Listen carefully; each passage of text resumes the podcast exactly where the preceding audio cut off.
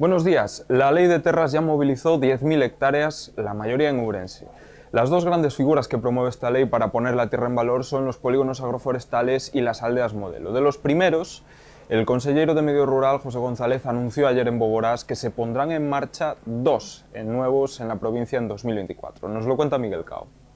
El consejero de Medio Rural, José González, anunció ayer las novedades para el próximo año en la Ley de Recuperación de Tierras área. Estas novedades afectan de lleno a la provincia de Orense, ya que, según informó, en 2024 se licitarán los dos primeros polígonos forestales, en Oimbra y en Cualedo. Asimismo, también se profundizará en el desenvolvimiento de las aldeas modelo de las cuales más del 60% están en la provincia. Los jubilados ourensanos serán mileuristas a partir de enero.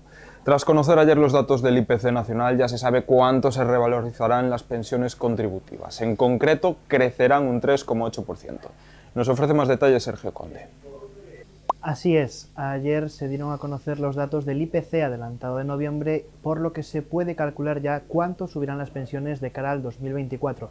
Esa cifra, que se fija en un 3,8%, logrará un hito histórico en Ourense, que es que las pensiones de jubilación superen por fin los 1.000 euros de media. Esto, además, inyectará 50 millones de euros extra en la economía orensana de cara al 2024.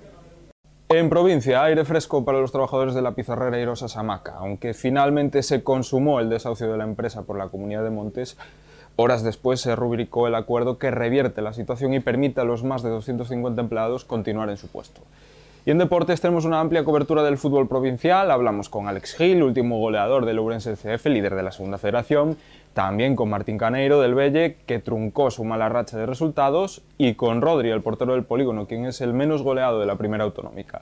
Ya saben que pueden seguir toda la actualidad en nuestra edición papel y en nuestra página web, la región.es. Como siempre, muchas gracias por estar ahí. Tengan un feliz jueves.